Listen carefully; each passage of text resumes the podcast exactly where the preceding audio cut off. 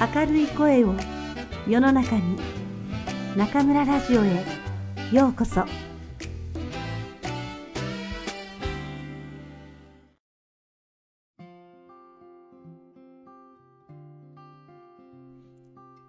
あなたにありがとう松浦弥太郎。第2章与え続けていくということ。ちょうどいい距離を見つける。断られ上手になる。お願いや頼み事は人との付き合いについて回ります。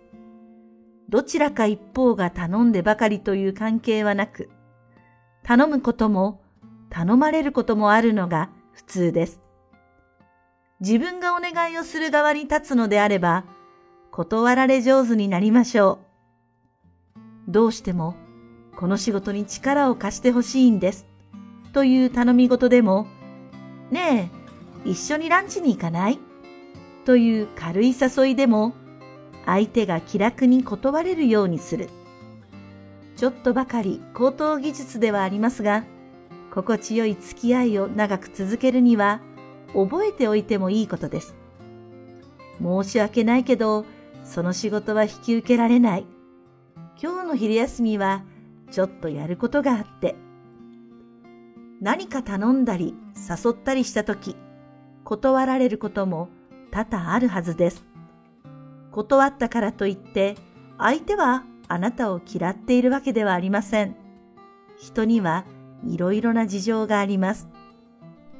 断られたからといって、逆恨みのごとく、相手を嫌うのもいけません。頼み事でも誘いでも、自分の思い通りにはいかなくて当たり前なのですから。だからこそ僕は断られ上手になりたいと思います。頼み事をするなら相手が楽に断れるようにしておきたいといつも気をつけています。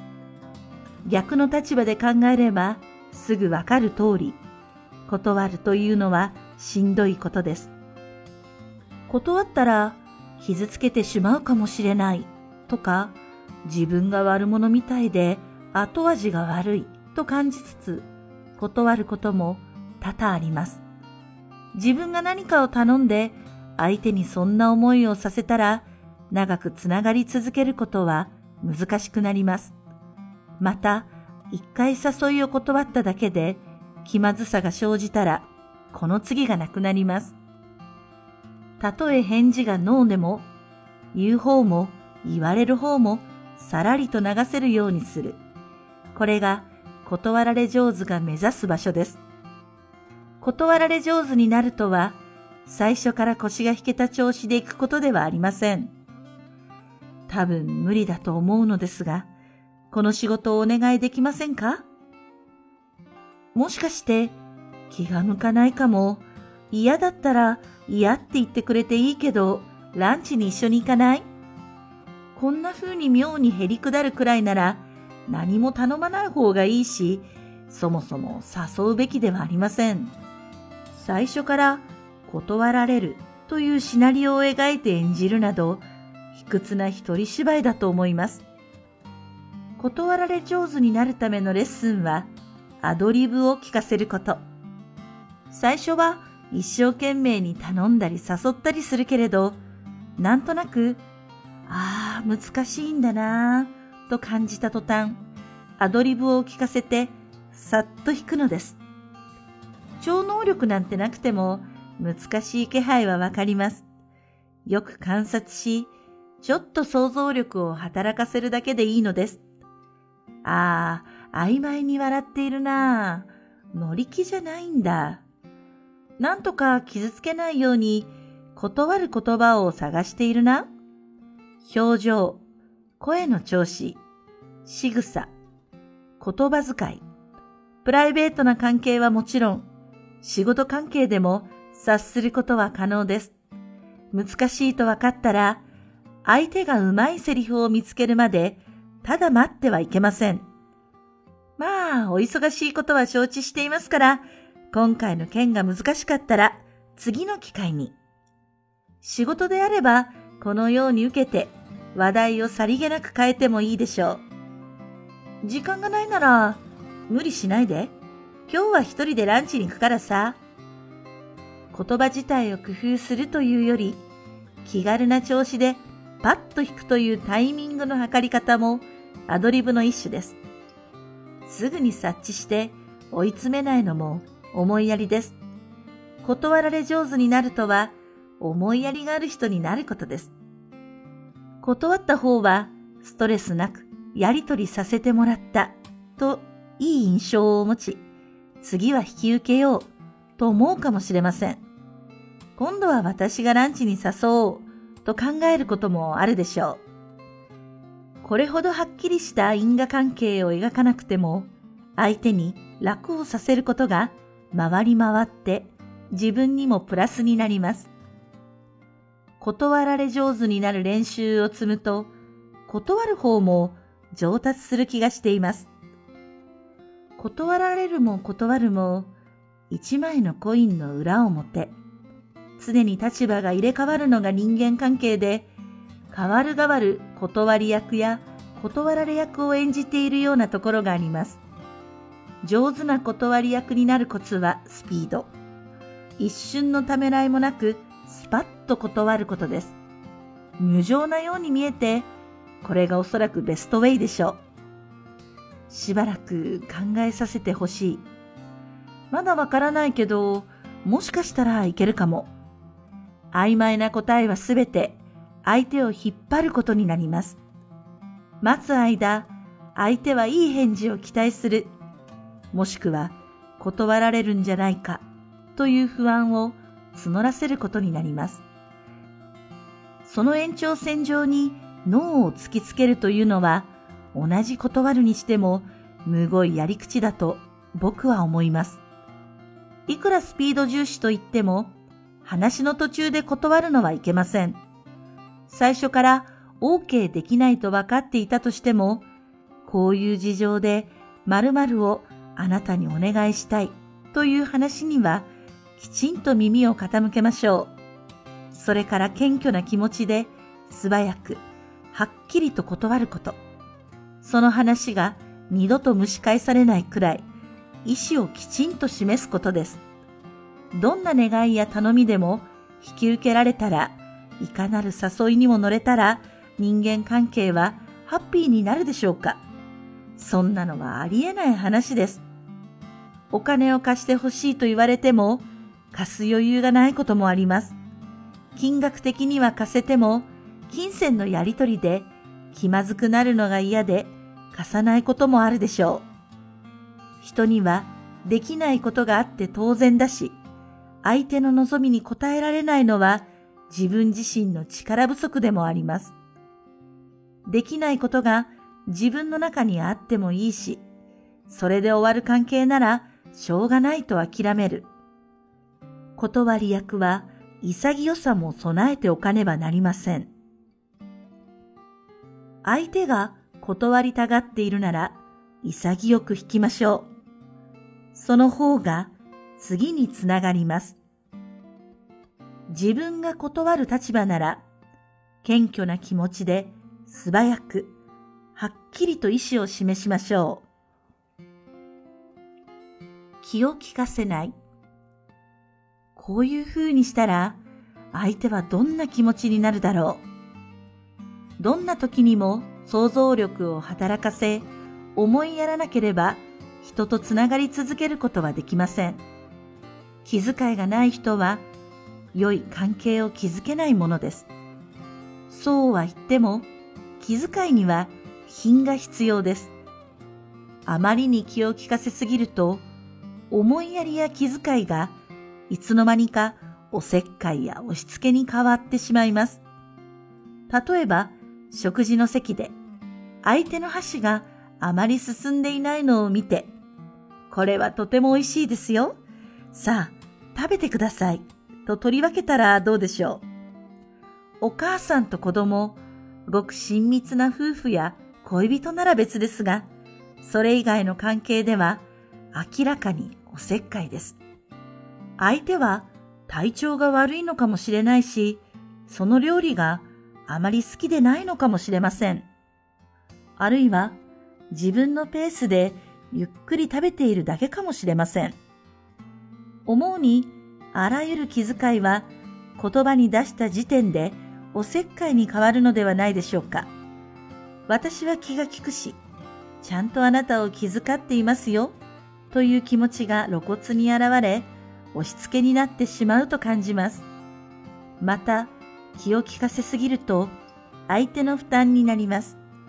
この人は過剰に気を使っていると感じると、自分の気持ちを先回りして読まれているようで、息苦しくなってしまうのでしょう。態度でさりげなく示すだけにとどめる。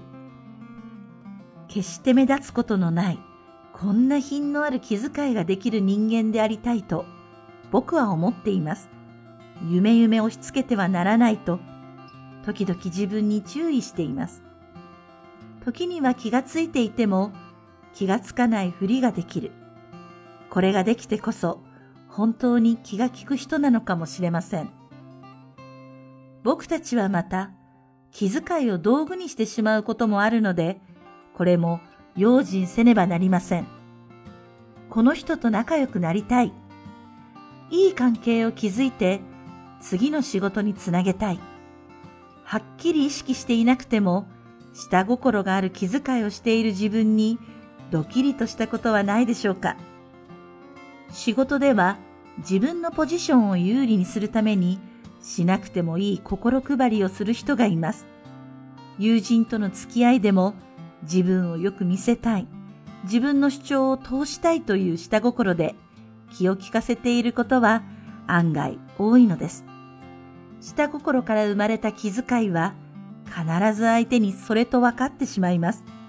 あ、この人は裏があって気を利かせているんだな。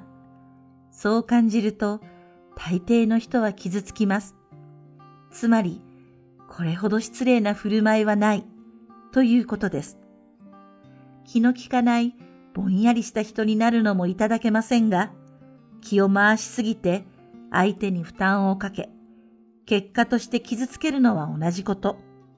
いくら気をつけても気をつけ足りないことだと思うのです。思いやりや気遣いも度を越すとおせっかいや押し付けに変わってしまいます。気を回しすぎて相手の負担にならないよう気遣いには品が必要です。ユーモアの効用。人と人とのやりとりは事務的な連絡ではないのですから伝わればいいという構えでは成り立ちません。心と心の触れ合いだということを忘れずにいたいものです。やりとりを円滑にしてくれるのはユーモア。お互いが笑いっぱなしで話が終わる。そんな関係になれたら最高です。特別気の利いたユーモアでなくたって構いません。ダジャレでも、親父ギャグでも、場を和ませる一言を発する。これがさらりとできたら、本物の素敵な大人ではないかと思います。まだまだその域に達していない僕が憧れている方がいます。年齢的にも実績から言ってもまさに先生という呼び名がふさわしい方ですが、本当に素直で謙虚です。僕のような20歳以上も年下の人間にもまるでてらいなく、あえて嬉しいという態度で接してくれます。笑顔を絶やさないその方のお話は面白くてもう何時間でも聞いていたいほど。松浦くん、できる男の条件ってわかる？ある時こう聞かれたので僕はわかるようでわからないから言葉にできませんと答えました。するとにやりと笑って言いました。一番の条件は、とっても頭が良くて、とっても行動力がある男ってことだな。もちろんその通りです。僕はうなずきました。二番目の条件は、まあまあ頭が良くて、まあまあ行動力がある男だ。そこで松浦くん、三番目はわかる？三番目は、ちょっと頭が良くて、ちょっと行動力がある男ですか？答えると、その通りという返事。なんだ、結局は頭と行動のレベルの話じゃないかと僕が思っていると。じゃあ最悪の男ってわかるかい？と畳みかけます。そうですね。最悪の男は頭が悪くて行動力がない人でしょ？